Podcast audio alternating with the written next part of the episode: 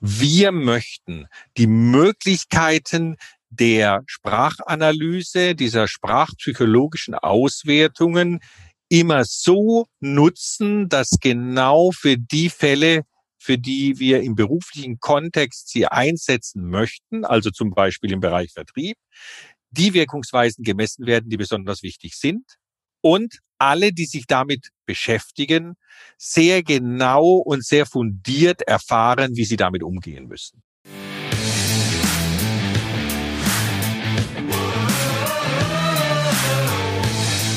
Herzlich willkommen bei dem Podcast Die Sales Couch Exzellenz im Vertrieb mit Tarek Abodela.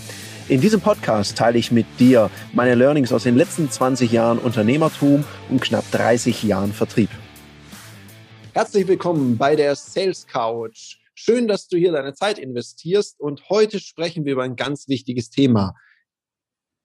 Wirkung. Was ist deine Wirkung im Vertrieb? Wie kannst du diese beeinflussen? Und da habe ich mir gedacht, da lade ich mir einen Gast dazu ein, der ein tolles Unternehmen gegründet hat. Die beschäftigen sich mit sprachpsychologischen Wirkungsanalysen. Ich sage mal herzlich willkommen, Peter Lingenfelser. Ja, guten Tag, Herr Abulela. Ja, schön, dass Sie Zeit gefunden haben und toll, dass wir uns über ein Thema unterhalten können, was unser beider Leidenschaft ist, Wirkung. So kann man das sagen. Ohne ja. Wirkung läuft gar nichts.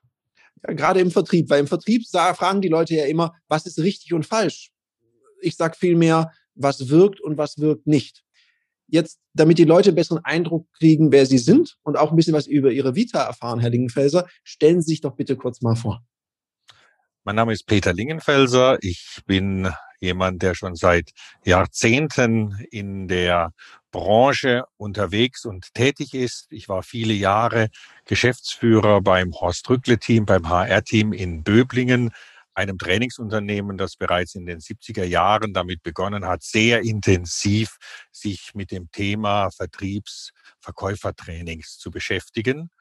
Und äh, in dieser Zeit habe ich sehr, sehr viele Trainings kennengelernt, sehr viele Trainer kennengelernt, sehr viele unterschiedliche Möglichkeiten, wie man hier erfolgreich äh, Trainings umsetzen kann, erfahren. Und äh, all diese Dinge habe ich dann nach meinem Ausscheiden genutzt, um ein neues Unternehmen zu gründen. Ein mhm. Unternehmen, das sich sehr intensiv damit beschäftigt. Wie kann man Trainings so gestalten, dass am Ende mit möglichst wenig Aufwand ein bestmöglicher Erfolg entsteht und damit jeder, der an diesen Trainings teilnimmt, sich verbessern kann. Mhm. Jetzt, wenn Sie das so sagen, das kann man ja erstmal so sagen. Ne? Das ist erstmal eine Behauptung. Auf der anderen Seite weiß ich natürlich schon, weil ich das Tool kenne und auch selber einsetze, wir machen ja wirklich damit ein sehr bedarfsgerechtes Training, weil ich ja eine Analyse vorab mache. Ja, und hier liegt auch der grundlegende Vorteil dieser Methode, die wir entwickelt haben. Wir haben ja kennengelernt, mit der Gießkanne in den Seminarraum zu gehen und alle mit dem gleichen Thema, mit dem gleichen gedüngten Wasser zu beglücken.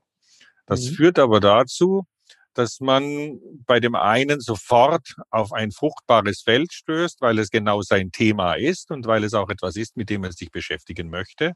Und bei den anderen Teilnehmern vielleicht ganz schnell zu einer Ablehnung, weil sie sagen, alter Käse, kennen wir doch alles schon. Jetzt kommen die schon wieder mit diesem Thema. Und genau das wollten wir vermeiden. Das war so der erste Ansatzpunkt. Wie können wir es schaffen, ganz gezielt zu trainieren? Das heißt, jedem das zu geben, was für ihn am wichtigsten ist und was er auch braucht, um erfolgreicher zu werden. Mhm. Ja, ich meine, kommt mir bekannt vor. So, dann, wenn dann die Teilnehmer so nach dem Motto, okay, das halten wir jetzt auch noch aus, das Seminar. Mal gucken, wie das an mir vorbeizieht. Ich glaube, Menschen hören dann mehr zu und sind offener, wenn es relevant für sie wird. Und vielleicht, dass du, der jetzt hier zuhörst, dir das besser vorstellen kannst, was da passiert. Man macht eine Sprachprobe mit einer KI. Und das ist eine Besonderheit, weil das hat, haben Sie, Herr Lingenfelser, mir ja mal gut erklärt. Und vielleicht möchten Sie es auch mal den Zuhörern nochmal erklären. Es gibt ja einen Unterschied zwischen dieser Analyse und den sonstigen Analysen, die man kennt, ohne das jetzt mal werten zu wollen. Es ist einfach eine spannende andere und weitere Perspektive aus meiner Sicht.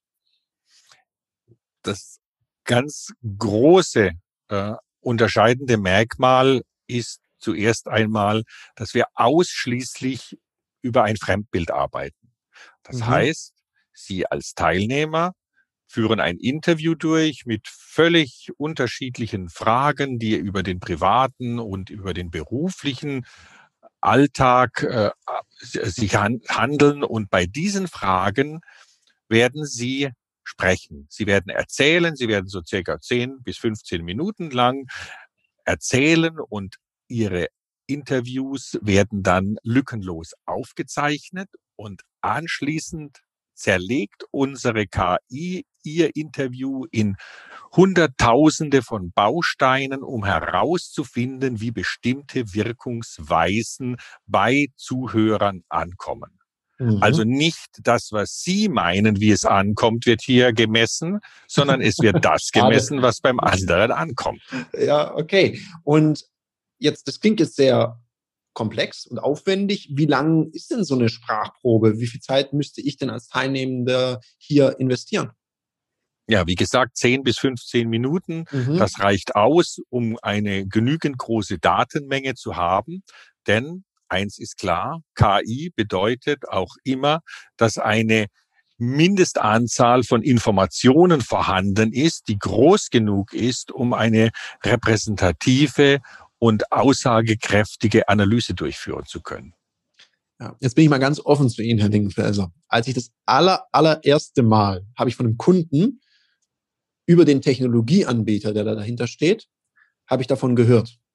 Und da dachte ich erstmal, was soll denn das für ein Käse sein? Gleichzeitig bin ich manchmal skeptisch. Ich bin aber noch viel neugieriger, als dass ich skeptisch bin. Also habe ich da damals angerufen und habe ähm, so Profile erstellen lassen. Von mir und von Leuten, die ich sehr gut kenne.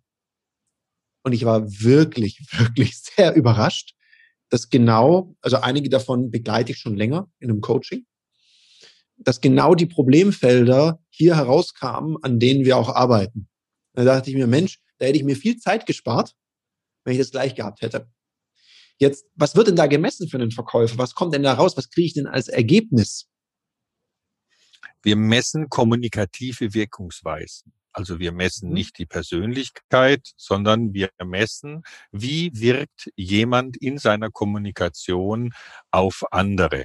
Und das bedeutet zum Beispiel, dass wir uns anschauen können, wie zielorientiert wirkt jemand, wie strukturiert wirkt jemand, wie autoritär, aber auch wie aggressiv ist jemand in seinen Gesprächen, wie zuverlässig. Das sind insgesamt über 40 verschiedene Parameter, die wir hier zur Verfügung haben, die wir dann äh, je nach dem Profil, das wir erstellen, also für den Verkauf zum Beispiel, äh, haben wir dann nochmal ein Profil, bei dem wir das Thema Kundenorientierung sehr stark fokussieren. Mhm. Und mhm. Kundenorientierung heißt dann, wie freundlich wie empathisch und wie unterstützend wirkt jemand in seinem Kommunikationsverhalten auf andere. Mhm.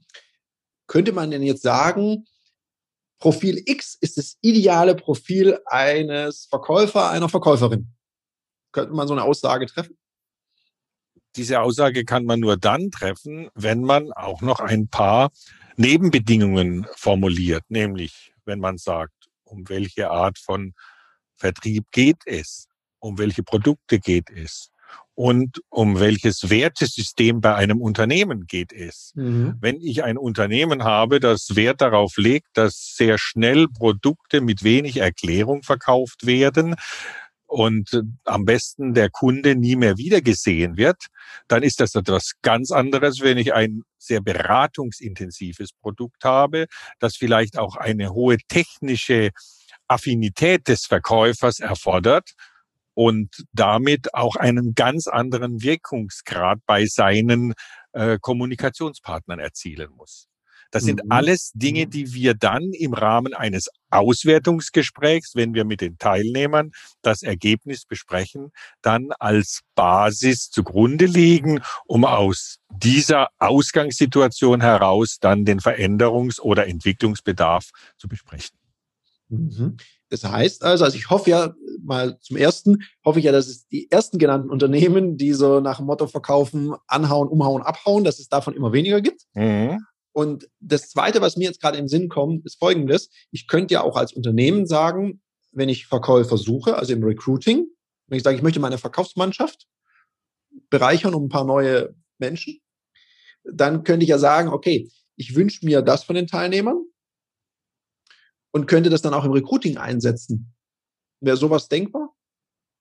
Wir setzen die Analyse nicht im Recruiting ein, aus einem ganz einfachen, aber ich hoffe auch sehr gut nachvollziehbaren Grund. Diese Analyse hat einen sehr, sehr hohen Wertegehalt, weil sie eine sehr umfassende Aussage über die kommunikative Wirkung und damit auch über Einstellungen, über Verhalten von den Teilnehmern aussagt. Und mhm. das kann unserer Meinung nach auch nur im Rahmen eines sehr ausführlichen und intensiven Auswertungsgesprächs mit dem Teilnehmer wertschätzend besprochen werden.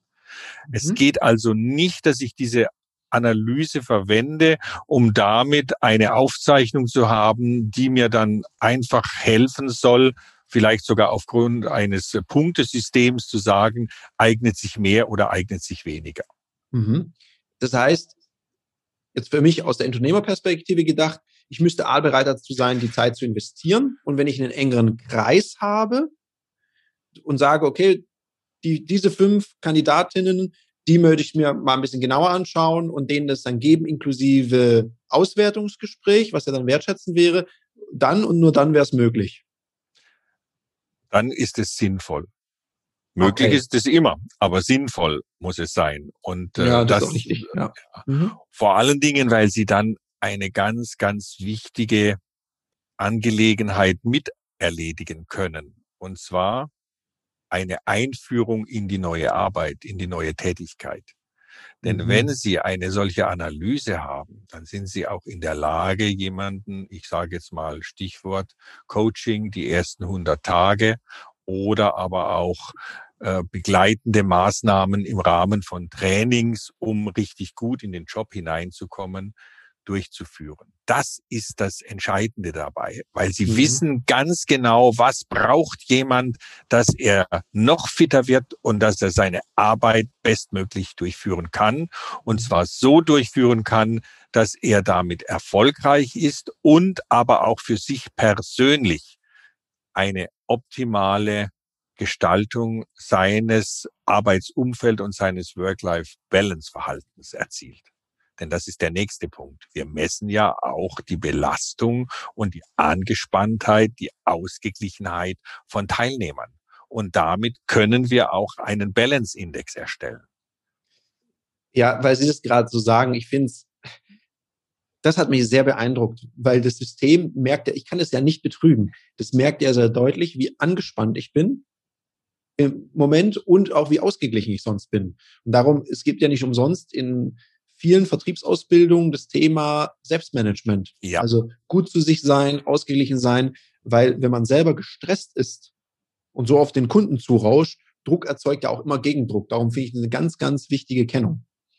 Jetzt vielleicht noch mal zu diesen Dingen, die Sie ganz am Anfang gesagt haben, Herr Lingenfelser. Da haben Sie gesagt, ja, wir messen, wie professionell ist jemand, wie zielorientiert ist jemand. Gerade zu der Punkt, wie professionell ist jemand. Was ist denn damit gemeint? Ob der jetzt ein Profi ist oder was, was steckt dahinter? Unter professionell verstehen wir, wie sehr hat jemand seine Rolle verstanden. Also die Rolle als die in einer bestimmten Situation erwartete Verhaltensweise. Wie sehr kann jemand unterscheiden zwischen einer Sachebene und einer Beziehungsebene? Mhm. Wie deutlich kann jemand in seiner Rolle herausfinden, dass sein Gesprächspartner ihn verstanden hat und dass er auf dem richtigen Weg ist. Also mhm. professionell heißt auch immer, sich zu korrigieren, den Weg nicht zu verlassen, um dann auch zum Ziel zu gelangen. Und ein mhm. wichtiges Stichwort im Zusammenhang mit professionell ist aktives Zuhören. Mhm. Teilnehmer, die eine geringe Bewertung im Bereich professionell haben, sind in der Regel auch nicht in der Lage, gut aktiv zuzuhören.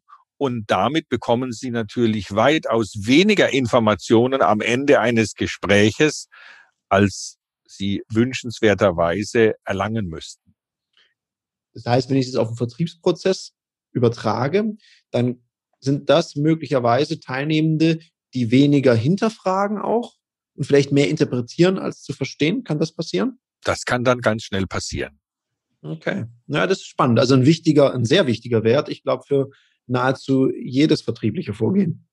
Wenn das Ganze dann noch gemischt ist mit einem hohen Anteil an Selbstbewusst und äh, einem geringen Anteil an unterstützend, dann können Sie sich vorstellen, dass ganz schnell aus einem Dialog ein Monolog wird. Und zwar ein Monolog des Verkäufers. Okay, also wenig professionell, hoch selbstbewusst. Okay, und dann noch, ja gut, der überrollt den Kunden mehr oder weniger. Der überrollt ihn, ja. Und das Gleiche haben wir ja auch, diese Problematik, wenn wir jemand haben, der sehr stark zielorientiert, aber sehr wenig strukturiert wirkt. Mhm. Und dazu noch äh, ein hohes Maß zum Beispiel an aggressiv besitzt. Das führt dann auch dazu, dass er schon seinen Verkaufsabschluss vor sich sieht, bevor das Gespräch beginnt und es für ihn eher lästig ist, dass der Kunde jetzt noch eine gewisse Zeit braucht, bis er sagt, ja, ich mache das. Kunde stört aus dem Weg, unterschreib jetzt los. Und dann kannst ja, der Kunde ist ein zeitliches Hindernis. Hm? Okay. Ja, es ist spannend, was man da raussieht. Und was auch spannend ist, finde ich, das ist ja so ein bisschen Detektivarbeit, weil ich muss es ja immer A im Kontext sehen und B auch in Zusammenwirkung. Weil ich kann ja nicht nur sagen, oh, das ist gut, der ist groß, hoch zielorientiert und hat zum Beispiel ein ganz niedriges zuverlässig. Das macht die Analyse ja auch so aussagekräftig, dass man sich nicht auf ein, zwei oder drei Wirkungsweisen konzentriert, sondern dass man eine ganze Facette von Wirkungsweisen hat, die sehr unterschiedlich miteinander korrespondieren können. Wenn Sie in einem Profil den Wert entmutigt in einem sehr hohen Ausprägungsgrad haben, dann werden Sie ganz gleich, ob es sich um hohes zielorientiertes oder um hohes strukturiertes Gesprächsverhalten äh, handelt, immer einen sehr hohen Anteil an negativen Begrifflichkeiten haben in mhm. diesem Gespräch. Und das Thema entmutigt spielt deshalb eine so große Rolle, weil es ist etwas, das ausschließlich durch das Unterbewusstsein gesteuert wird. Sie werden das nicht absichtlich tun. Sie werden nicht absichtlich in einem Interview, so wie wir es im Rahmen dieser Aufzeichnungen führen, entmutigt wirken wollen. Sprich, sie werden nicht das ganze Interview mit negativen Begrifflichkeiten, mit negativen Formulierungen füllen, nur damit sie nachher entmutigt wirken. Denn das möchten okay, sie. Wer, wer, will, wer will das schon? So ist das. Und trotzdem haben wir eben immer wieder Teilnehmer, die hier sehr, sehr hohe Ausprägungen haben oder die kaum optimistisch oder kaum positiv wirken. Mhm. Dafür aber einen sehr impulsiven und einen sehr unruhigen Charakter äh, entwickeln bei diesen Gesprächen. Mhm. Konnten Sie denn beobachten, das ist so eine Hypothese, die ich jetzt bilden würde, dass im Zuge der Pandemie, in der wir uns ja immer noch befinden, die Entmutigt-Werte nach oben gegangen sind? Ist es zu beobachten? Ja, das ist in der Tat zu beobachten. Und mhm. zwar, wir können das beobachten bei Interviews, die mit Menschen durchgeführt werden, die sich momentan sehr eingesperrt fühlen, sprich, äh, wenn das Thema Homeoffice nicht in einer Art und Weise gestaltet ist, wie es auf mittelfristige Sicht hin einfach gestaltet sein müsste. Also mehr Freiräume und aber auch mhm. Möglichkeiten mhm. mit den Kollegen sich anders auszutauschen. Gerade Menschen, die zum Beispiel sehr hohe freundlich und empathisch Werte haben, die leiden ja. Mhm. teilweise sehr stark darunter. Und da äh, sehen wir, dass entmutigt hochgeht, positiv also die Grundeinstellung, die man hat, die lebensbejahende Grundeinstellung heruntergeht und der Blick in die Zukunft, das Optimistische ebenfalls sinkt. Mhm. Und jetzt, wenn man das reflektiert, weil ich merke das gerade in meinen Seminaren, ich habe da so ein Folienset, wo ich immer eine Sache erkläre und sage, bei Drama hilft eine Sache nie, noch mehr Drama. Und gerade im Verkauf nehmen wir ja manchmal, ich habe da so ein Bild im Kopf von so einem Rucksack, den wir uns aufsetzen von den Kunden. Also wenn ich mit Kundschaft telefoniere, denen es selber schlecht geht. mhm. dann nehme ich deren ihre Sorgen und Nöte ja manchmal mit. Und irgendwann mal entmutigt mich das ja, wenn ich zu wenig denen zuhöre, denen es ganz gut geht. Und dann werde ja. ich immer problemorientierter. Und wenn ich jetzt jemandem diesen Spiegel vorhalte und sage, guck mal, wirkst wahnsinnig entmutigend. Was hätte derjenige denn für eine Möglichkeit, weil das stelle ich mir richtig schwierig vor, da aus diesem Hamsterrad wieder rauszukommen? Gerade der Begriff äh, entmutigt ist ein, eine Wirkungsweise, die, wenn sie stark ausgeprägt ist, in aller Regel immer in ein Coaching mündet. Mhm. Denn hier geht es um Themen, die sitzen so tief und die sitzen teilweise auch so fest verankert, dass man nicht einfach nur mit einem pauschalen Tipp einen Rat geben kann, wie man damit umgeht, sondern hier ist die Empfehlung, die man seinen Teilnehmern geben sollte, unbedingt, dass man sagt, bitte holt euch professionelle Unterstützung. Ich hatte in der vergangenen Woche ein Auswertungsgespräch mit einer Geschäftsführerin, die äh, als Geschäftsführerin auch für den Vertrieb verantwortlich ist. Mhm. Und äh, das Verblüffende für sie war, dass in ihrer Analyse dieses Thema positiv, optimistisch und entmutigt so ausgeprägt äh, war. Also auf der einen Seite geringe Werte und auf der anderen Seite bei entmutigt einen recht hohen Wert. Mhm. Und sie hat dann zu mir gesagt, sie hat immer versucht, das zu vertuschen, das zu mhm. verbergen. Sie wollte immer sehr positiv wirken und auch sehr optimistisch wirken gegenüber ihren Kunden und gegenüber ihren Mitarbeitern, die sie hat. Und sie findet es so faszinierend, dass in diesem Interview das trotzdem so herausgekommen ist. Und sie ist mir sehr dankbar darüber, dass wir dieses Interview und dieses Auswertungsgespräch geführt haben, denn damit war, ist sie jetzt auch ganz klar in der Lage und hat sich dazu entschlossen, äh, hier ein entsprechendes Coaching zu beginnen. Mhm. Danke, dass Sie das so ehrlich und auch so fundiert und professionell beantwortet haben, weil genau das ist das Thema. Es gibt Themen, die sind gut in einem Seminar und es gibt Themen, die gehören da einfach nicht hin. Und die gehören eher in ein Coaching. Dass einige Verkäufer gerade ein bisschen angestrengt sind, möchte ich es mal nennen, von der Situation, weil sie vielleicht über eine Online-Beratung verkaufen müssen. Das ist ja damit nicht gemeint, sondern wenn dies ein sehr hoher Wert ist und man so Pessimismus schon ausstrahlt aus jeder Pore, mhm. dann wird es tatsächlich auch schwierig, in einem Verkaufsgespräch eine attraktive Sogwirkung zu erzielen. Weil Kunden wollen ja nicht mit jemandem zusammen jammern, das machen sie schon, nur von den Menschen kaufen sie ganz oft nicht. Ja, das ist das große Problem, dass wir ja immer in unseren Trainings hatten und das wir auch haben, wenn wir darauf nicht achten. Genauso ist es aber auch wichtig, dass wir zum Beispiel, wenn wir über Kundenorientierung sprechen, uns mhm. auch darüber bewusst sein werden müssen, dass es Kundenorientierung auch in einem überdrehten Umfang geben kann.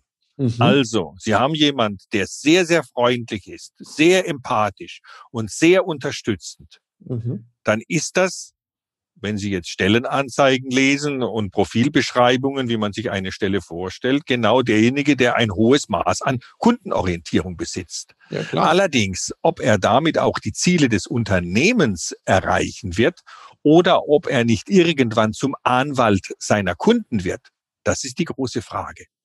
Also immer ganz wichtig bei diesen Wirkungsweisen zu schauen, sind sie in einem moderaten Umfang vorhanden oder dominieren bestimmte Wirkungsweisen so stark, dass damit wieder auch ein weniger erfolgreiches Abschließen der Verkaufsverhandlungen letztendlich schon vorprogrammiert ist. Mhm. Also was Sie da sagen, zahlt ja für mich, also ich würde es so verstehen, jede übertriebene Stärke wird zu einer Schwäche. Kann zu einer Schwäche werden. Wenn es um das Thema beeindruckend geht, das ist ein Wert, der kann nie stark genug sein, weil beeindruckend ist das, wie sprechen Sie, was bleibt am Ende übrig? Haben Sie Metaphern, haben Sie eine lebhaft bildhafte Sprache, ohne dass Sie aber gleich in äh, irgendwelche Superlative verfallen. Das ist ein Wert, der sollte in aller Regel immer sehr hoch ausgeprägt sein. Ja, gerade auch für Leute, die am Telefon verkaufen, die ja nur ihre Sprache haben, die jetzt zum Beispiel kein Video haben, also wo die ganze Gestik und Mimik nicht mitzählt, da würde ich immer darauf achten bei meinem Verkäufer, dass der einen hohen Beeindruckendwert hat, dass die Leute ihm an den Lippen hängen. Aber, und jetzt sehen Sie, wie präzise unser Instrument hier äh, messen kann. Wir messen nicht nur beeindruckend, sondern wir messen auch effektvoll. Ja. Und effektvoll, das ist jetzt genau wieder der Punkt. Hier ist es nämlich dieses Übertreibende, dieses, ich erzähle über eine Sache viel lebhafter und viel anschaulicher, als es in Wirklichkeit war. Also Dinge zu, über Dinge zu berichten, die eher dann eine Geschichte darstellen, die schon so unglaubhaft wieder wirkt, weil es so überdreht ist, dass der Zuhörer sagt, nee, also da mhm. habe ich jetzt mhm. kein Interesse dran. Da würde dann mein Blick auf Art zuverlässig und strukturiert gehen, um mal zu gucken, neigt er dazu, komische Geschichten zu erzählen. Und professionell. Ja. Wenn da ein niedriger Professionellwert ist, dann sind wir im Reich der Mythen und Märchen wahrscheinlich angelangt dann sind Sie dort angelangt. Und wenn Sie dann noch jemand haben, der eine ganz geringe Kundenorientierung hat, aber sehr stark darauf aus ist, selbstbewusst zu agieren, dann werden Sie jemanden finden, der jedes Verkaufsgespräch und auch als Trainer jedes Training als Bühne nutzt, um sich äh, darzustellen. Vielleicht hat er nie den Job bekommen, den er gerne haben wollte, nämlich irgendwo als Comedian auf einer Bühne zu stehen. das, das, ist auch gut. Naja, wenn, wenn die Leute wenigstens lachen. Ja. Also, ich glaube, Schopenhauer hat mal gesagt, Lachen ist ein kurzer Moment der Erleuchtung. Wenn es dann die ganze Zeit nur hell ist und sonst nichts, dann ist es auch schade. Da reden wir nicht, wir reden ja nicht davon, dass jemand nicht effektvoll sein darf und sollte, sondern wir reden darüber, wie die, was, was passiert, wenn die Schraube eine Viertelumdrehung zu stark angedreht ist. Was wäre denn so ein, was wäre denn so ein Tipp, für jemanden, der mal für sich selber überprüfen möchte, wie ist denn das bei mir mit dem beeindruckenden effektvoll? Hält sich das die Waage oder gehe ich schon in Richtung Dampfplauderer? Wir machen ein Fremdbild, weil man mhm. das mit einem Selbstbild so nicht feststellen kann. Mhm. Weil der Dampfplauderer, der hat den Dampf, den er erzeugt, in sich drin und er merkt gar nicht, wie stark er das durchführt. Ich sage mhm. jetzt nicht, es gibt keine Menschen, die das nicht spüren, aber die meisten davon merken es nicht. Mhm. Sonst würden sie nämlich gar nicht so sehr Dampf plaudern, sonst hätten sie ja längst das rechte Maß gefunden. Aber mit Hilfe der Analyse und damit mit Hilfe dieses objektiven Fremdbilds über diese KI-Technologie können wir ja genau herausfinden, wie ist es jetzt wirklich? Wie viel Druck mhm. ist im Kessel drin und wie viel kann davon ein Zuhörer noch ertragen? Mhm. Okay, das ist nachvollziehbar. Das heißt, es sind dann eher so Werte wie zum Beispiel strukturiert. Das ist relativ einfach, wenn ich merke, meine Kunden können mir nicht folgen, es gibt sehr viele Nachfragen, dann könnte das ein Anzeichen für mich sein, vielleicht sollte ich mir da mehr Mühe geben. Oder wenn ich zu strukturiert bin, vielleicht auch ein bisschen zu detailverliebt, habe ich auch schon erlebt, Verkäufer, die ihre Kunden schwindelig geredet haben. Wenn Sie einen Verkäufer haben, der sehr hohen Wert an Zuverlässigkeit hat, also sehr zuverlässig wirkt und damit auch in seiner Einstellung her sehr zuverlässig an Themen herangeht und gleichzeitig sehr strukturiert ist, dann besteht diese Gefahr, dass er sich im Detail verliert und sie später am Ende des Verkaufsgesprächs vor lauter Bäumen keinen Wald mehr sehen. Wenn Sie aber jemand haben, der gleichzeitig auch sehr zielorientiert ist, dann kann es durchaus sein, dass er dieses Gespräch nutzt, um sehr kompetent zu erklären, weil es zum Beispiel ein sehr erklärungsbedürftiges Produkt oder eine sehr erklärungsbedürftige Leistung ist. Aber er verliert nie den Weg zu seinem Ziel und kommt dorthin. Und deshalb ist es auch wieder so wichtig, dass man sich hier diese Kombination der Wirkungsweisen mhm. anschaut. Sie bekommen dann ein ganz anderes Bild. Ja, also das ist das, was mich an dem Tool so fasziniert und mir so einen großen Spaß macht, weil ich ein neugieriger Mensch bin wenn ich so ein Profil sehe, dann diese Detektivarbeit, so den Kontext und das dann auch mit dem Kunden, mit der Kundin zusammen zu reflektieren und dann zu suchen, wie ist denn die Wirkweise in Kombination? Weil einfach jetzt zu sagen, hochstrukturiert ist gut, wäre ja wieder zu kurz gesprungen. Also wie immer kommt es drauf an. Und darum ist es eben auch ein Tool, wie Sie es so richtig gesagt haben, wo man nicht einfach durch die Gegend schicken kann und sagt, liest es halt durch, du kapierst es schon. Auf keinen Fall. Und das ist auch das, was für uns bei der Firma Compass Plus jetzt hier die Hauptaufgabe ist, dass wir sagen, wir möchten die Möglichkeiten der Sprachanalyse, dieser sprachpsychologischen Auswertungen immer so nutzen, dass genau für die Fälle, für die wir im beruflichen Kontext sie einsetzen möchten, also zum Beispiel im Bereich Vertrieb, die Wirkungsweisen gemessen werden, die besonders wichtig sind und alle, die sich damit beschäftigen, sehr genau und sehr fundiert erfahren, wie sie damit umgehen müssen. Das mhm. heißt, wir machen hier sehr umfangreiche Einführungen. Wir machen ein sehr umfangreiches Unterstützen auch von Trainern, die sich damit beschäftigen. Und wir sorgen dafür, dass Auswertungsgespräche auch in einem sehr sorgfältigen und sehr wertschätzenden Umfeld durchgeführt werden. Ja, das kann ich dreimal unterstreichen. In dem weiteren Unternehmen, was ich hier habe, da haben wir einige Trainer aus dem Netzwerk ausgebildet. Die haben ja alle eine Ausbildung, eine sehr individuelle Betreuung, auch durch Sie direkt, Herr Lingenfelser, bekommen. Also das war, wurde sehr, sehr wertgeschätzt. Und das ist ja auch wichtig, das zu üben, weil das Tool hat eine gewisse Komplexität und gleichzeitig eine hohe Wirkung für, für den, der das bekommt. Und ich muss, eine, eine Auswertung finde ich immer total toll, weil ich da auf, in meinen Seminaren sehr darauf achte, dass die Kunden nicht, also die Verkäufer und Verkäuferinnen nicht so oft aber sagen. Sie messen sogar, wie oft jemand widersprechende Formulierungen nutzt. Ja, wir haben einen eigenen Teil in der Auswertung, das nennt, der nennt sich Kommunikations- und Gesprächsverhalten. Dort gehen wir nochmal in kleine Bausteine, um auch den Teilnehmern dann zu ermöglichen, sofort an diesen Themen zu arbeiten. Also ein Punkt Ausführlichkeit.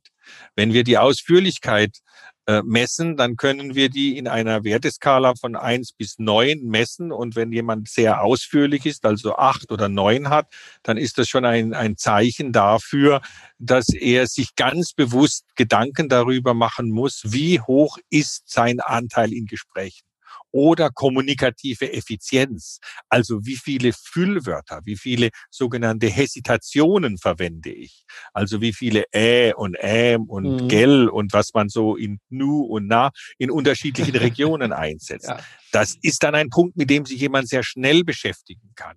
Und das andere, was Sie angesprochen haben, das ist das Thema relativierende oder auch widersprechende Formulierungen. Wir messen die getrennt.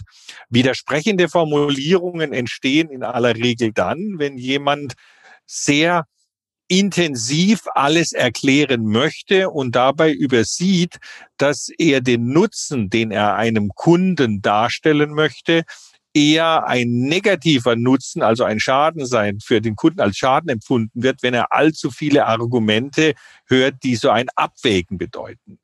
Und das vergessen manche vollkommen, weil sie einfach hoch, hoch strukturiert sind, sehr äh, stark verantwortlich reagieren in ihren Gesprächen und damit meinen, sie müssen jemanden überrollen mit allem, was sie wissen.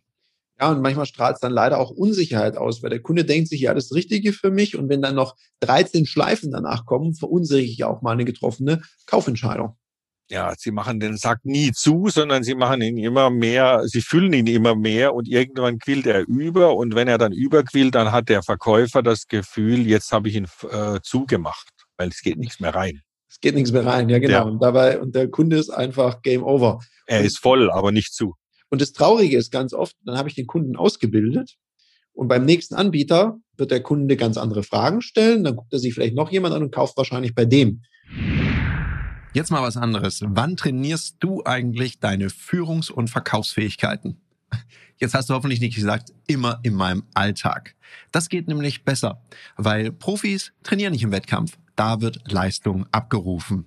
Aus dem Grund bieten wir dir in einem geschützten Raum mit Gleichgesinnten auf unserer Plattform Ludoki Online die Möglichkeit zu trainieren, dich auszuprobieren, egal ob das jetzt Verkaufen ist, dafür gibt's Termine oder auch das Führen ist.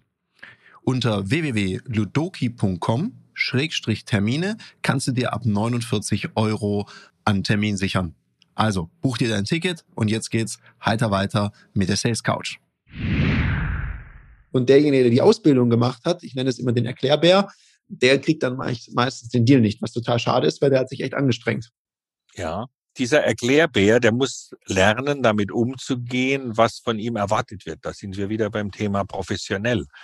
Und natürlich hat nicht jeder Kunde die gleichen Motive. Und nicht jeder Kunde kann auch in einem Gespräch gleich bedient werden man muss als Verkäufer, man muss als Gesprächspartner auf sein Gegenüber eingehen. Aber das bedeutet eben, dass ich im Rahmen des Professionellen, Stichwort auch wieder aktives Zuhören, erst mhm. einmal heraushöre, welche meiner Senderfrequenzen sind hier für diesen Empfänger besonders wichtig und wie muss ich meinen Pegel einstellen, damit er dort geräuschlos und ohne Störempfang ankommt. Mhm. Ja, sehr, sehr spannend. Also ich merke, es ist ein sehr äh, komplexes Thema und ich kann allen, die hier zuhören, nur empfehlen, nehmt doch mal Kontakt auf und äh, dann erkläre ich gerne mal, wie so eine Analyse abläuft. Und dann kann man sich sowas mal anschauen, weil ich glaube, das muss man fast mal erlebt haben. Ich, ich musste das genauso machen, weil ich konnte mir nicht vorstellen, was so eine Computerstimme, was ich da nachher draus kriege und war wirklich von den Socken, was da rauskommt. Und was ich auch noch spannend fand, es verändert sich ja. Ich habe, glaube ich, am Anfang von der Pandemie, und sie hat mir geraten, so sechs Monate später nochmal eine Analyse zu machen. Es waren dann sieben Monate bei mir und da hat man durchaus eine Veränderung. Ich habe da so ein Führungsprofil gemacht. Gibt es ja auch für Führungskräfte. Das heißt, ist das so ein Zeitraum, was Sie sagen, sechs Monate, da sieht man die erste Veränderung oder geht es auch früher? Das geht auch früher. Wir haben äh, verschiedene Reihen durchgeführt mit Teilnehmern. Da haben wir schon nach 14 Tagen diese äh, zweiten mhm. Test durchgeführt. Äh, da waren einige Trainings äh, dazwischen und es hat sich herausgestellt, dass es schon in bestimmten Punkten sehr deutliche Veränderungen gab. Was uns aber auch gezeigt hat, ist, es gibt bestimmte Wirkungsweisen, die kann man relativ gut verändern und auf der anderen Seite gibt es Wirkungsweisen, die sind sehr stabil in mhm. ihrem gesamte, in ihrer gesamten äh, Anlage, weil sie einfach durch eine Sozialisierung, durch Erlebnisse, durch Prägungen in der Vergangenheit auch entstanden sind, die kann man nicht von heute auf morgen verändern. Damit muss man sich dann auch auseinandersetzen. Okay. Nehmen wir mal die, die man gut anpassen kann. Also die man, das ist sicherlich auch eine Frage der Persönlichkeit. Was würden Sie denn sagen, welche kann man denn grundsätzlich schneller entwickeln als andere? Also Wirkungsweisen, die sehr stark mit dem Sprachverhalten zusammenhängen. Zum Beispiel dieses Thema effektvoll, beeindruckend. Mhm. Das können Sie sehr schnell beeinflussen. Sie können auch sehr intensiv sich das Thema freundlich anschauen. Bei empathisch haben Sie schon ein Problem. Bei mhm. freundlich können Sie sehr wohl lernen, in höflichen Umgangsformen mit jemandem zu sprechen. Freundlich heißt in unserem äh, Kontext taktvoll, auf Augenhöhe mit jemandem sprechen. Das mhm. kann man lernen. Das ist eine ja. Frage wirklich von, von Trainings. Aber sie werden Probleme haben, wenn es darum geht, zuverlässig zu wirken. Oder aber auch das Thema zielorientiert und strukturiert. Wenn diese Werte sehr schwach oder sehr stark ausgeprägt sind, dann werden sie da nicht gleich den großen Wurf schaffen. Das gelingt mhm. nicht. Das hat ja auch viel mit Verhaltenspräferenzen zu tun. Da muss ich ja erstmal an mir arbeiten. Das geht halt nicht durch eine andere Formulierung. Also ich kann lang sagen, ich bin total strukturiert und dann Dinge aufzählen, aber wenn die irgendwie wirr sind, hilft es halt auch nicht. Das Wichtige, äh, was Sie jetzt angesprochen haben, ist, dass man durch dieses Sprachverhalten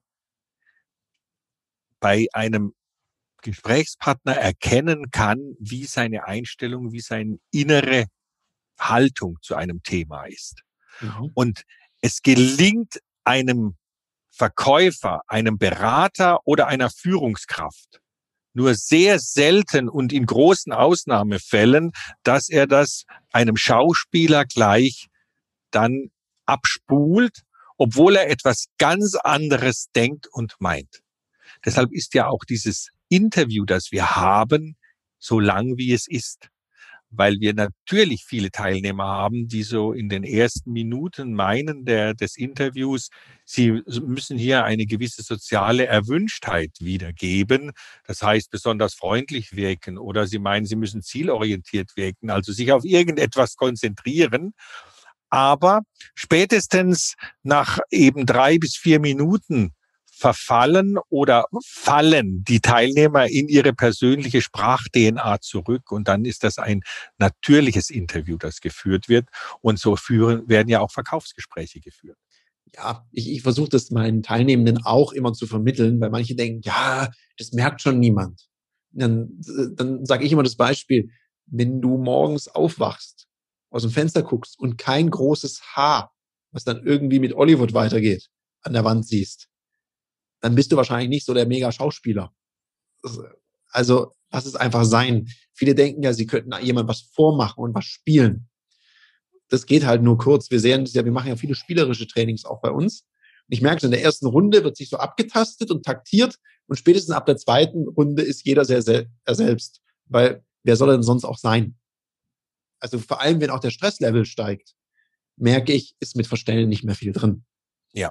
Deshalb dieses Thema Balance Index, weil wir mhm. hier erkennen können, wie reagiert jemand auf Stress. Wenn wir Teilnehmer haben, die sagen, ach, dieses Interview, das war alles recht gut und schön, aber ich habe mich so unwohl gefühlt in dieser Situation, so im, ja. am Telefon und das ist so nicht mein Stil, dann ist das meist auch schon ein Zeichen dafür, dass bestimmte Werte im Bereich der Angespanntheit und der Ausgeglichenheit auffallend sind. Mhm. Denn so unwohl diese Teilnehmer sich gefühlt haben in einer solchen Situation, so unwohl werden die sich auch fühlen, wenn sie zum Beispiel ein Reklamationsgespräch mit einem Kunden führen müssen.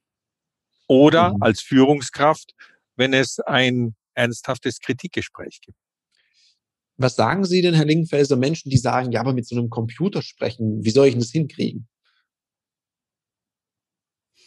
Also erstens mal sprechen Sie ja nicht mit dem Computer, sondern Sie erzählen etwas in ein Tonband, um es jetzt mal plastisch darzustellen. Und dieses Tonband, das aufgezeichnet wird, das wird dann von jemand abgehört. Nur derjenige, der es abhört, das ist in der Tat eine Maschine, ein Algorithmus, der rein auf die physikalischen Eigenschaften achtet und dem es egal ist, wie die Chemie ob die Chemie stimmt zwischen Ihnen und dem Zuhörer. Also diese mhm. berühmten ersten paar Bruchteile von Sekunden, die entscheidend darüber sind, ob jetzt eine Sympathie oder eine äh, Antipathie entsteht. Das interessiert alles nicht.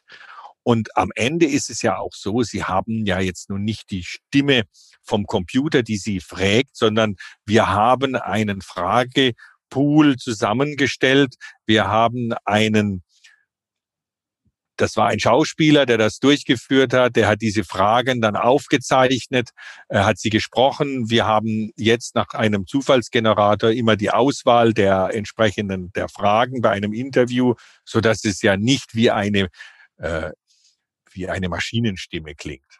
Nee, überhaupt nicht. Also ich finde es sogar eine ganz sympathische Stimme. Ich, ich habe die Frage nur deswegen gestellt, weil die mir auch manchmal gestellt wird, ja, aber da redet so ein Computer mit mir.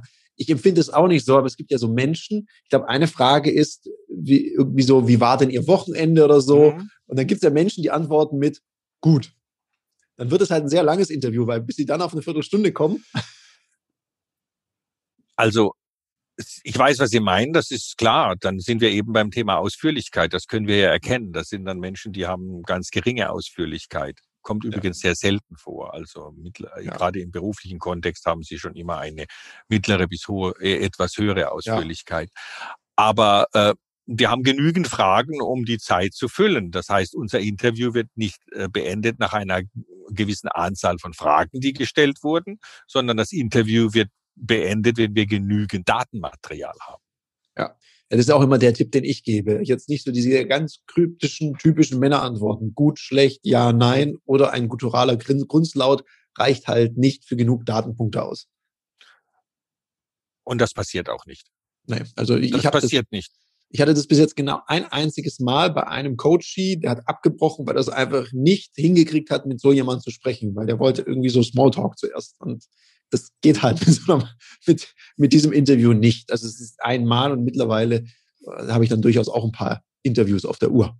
Ja, das haben Sie. Und damit können Sie darüber sicherlich jetzt auch schon einiges sagen. Vor allen Dingen, was Sie sagen können, Herr Abulela, wie unterschiedlich diese Profile ausfallen.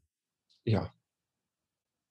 Also es ist wirklich, es gibt eine ganz hohe Bandbreite und darum ist es ja auch spannend und aus dem Grund schätze ich ja diese Ausbildung so sehr, wo wir auch gelernt haben, wie beurteile ich das im Kontext. Und man kann ja auch mal nachfragen und nochmal ein Profil diskutieren, was ja auch, das gehört für mich zum Lernen dazu. Man hat ja so eine erste Interpretation, dann kann man nochmal ein Gespräch führen und dann gemeinsam mit dem jeweiligen Coachie, mit der jeweiligen Coachie nochmal schauen, was hat das mit dem beruflichen Kontext zu tun. Weil manches ist sehr gut erklärbar oder wie in Ihrem Beispiel, das erlebe ich auch manchmal, wie überrascht die Leute manchmal sind, was dann dann doch rauskam. Und von daher finde ich das ein sehr kraftvolles Tool. Ich denke auch, wir haben einen äh, Punkt erreicht in unserem Interview, wo es total viel Sinn ergibt, dass unsere Zuhörer das mal reflektieren können, was wir hier erzählt haben und bei Interesse sich gerne melden können. Ich gebe Ihnen gerne das Schlusswort, Herr Lingenfelser, dass Sie nochmal einen sogenannten Shoutout machen können, was Sie der Zuhörerin, dem Zuhörer hier gerne mit auf den Weg gehen möchten. Wir haben jetzt sehr viel über die Analyse gesprochen. Was jetzt fehlt, das ist die Analyse als Vorbereitung für effiziente Trainings. Und mhm. genau diesen Punkt, den möchte ich noch ansprechen. Denn was wir jetzt machen können und was wir tun, wenn wir diese Analyseergebnisse haben, wir können mit jedem Teilnehmer einen individuellen Trainingsplan erarbeiten.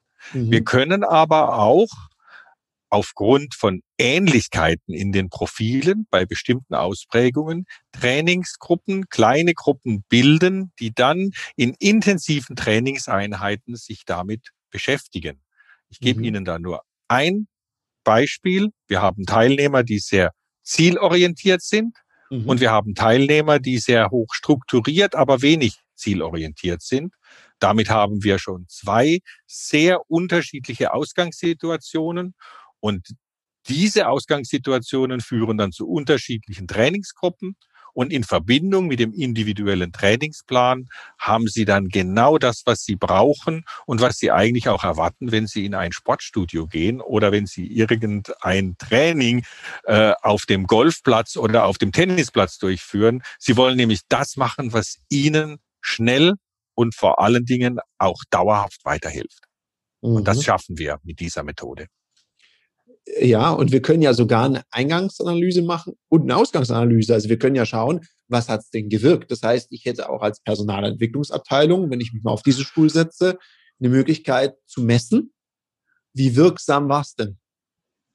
Das ist etwas, was natürlich nochmal ein enormer Mehrwert für dieses ganze System ist. Und es ist auch gleichzeitig eine Zwischenanalyse. Denn jede zweite Analyse, die Sie haben, ist wieder die Ausgangsposition für die nächsten Coachings und Trainings. Ein total spannendes Thema und zeigt uns doch, dass auch Digitalisierung eine richtige Bereicherung sein kann. Wir gewinnen was dazu. Hier wird nichts ersetzt, sondern es ist ein Mehrwert, den wir Kunden bieten können mit der Einsatz solcher Tools. Und in dem Sinne wünsche ich dir, der du jetzt zugehört hast, hier noch einen umsatzstarken Mittwoch und reflektier doch mal in einem Moment, wo es gerade passt, wo könnte ich denn an meiner Wirkung arbeiten?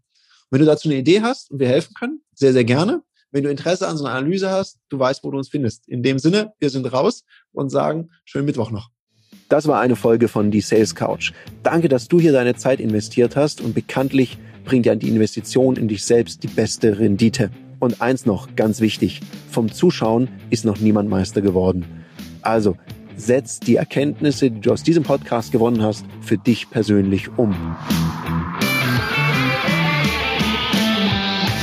Wenn dir der Podcast gefallen hat, dann lass mir eine 5-Sterne-Bewertung da, hinterlass einen Kommentar und vor allem abonniert diesen Kanal, damit du in Zukunft keine Folge mehr verpasst. Und wenn du jetzt das Gefühl haben solltest, dass du jemanden kennst, der diesen Content auch unbedingt erfahren sollte, dann teil den mit ihm, weil Sharing is Caring und in diesem Sinne viel Erfolg beim Umsetzen.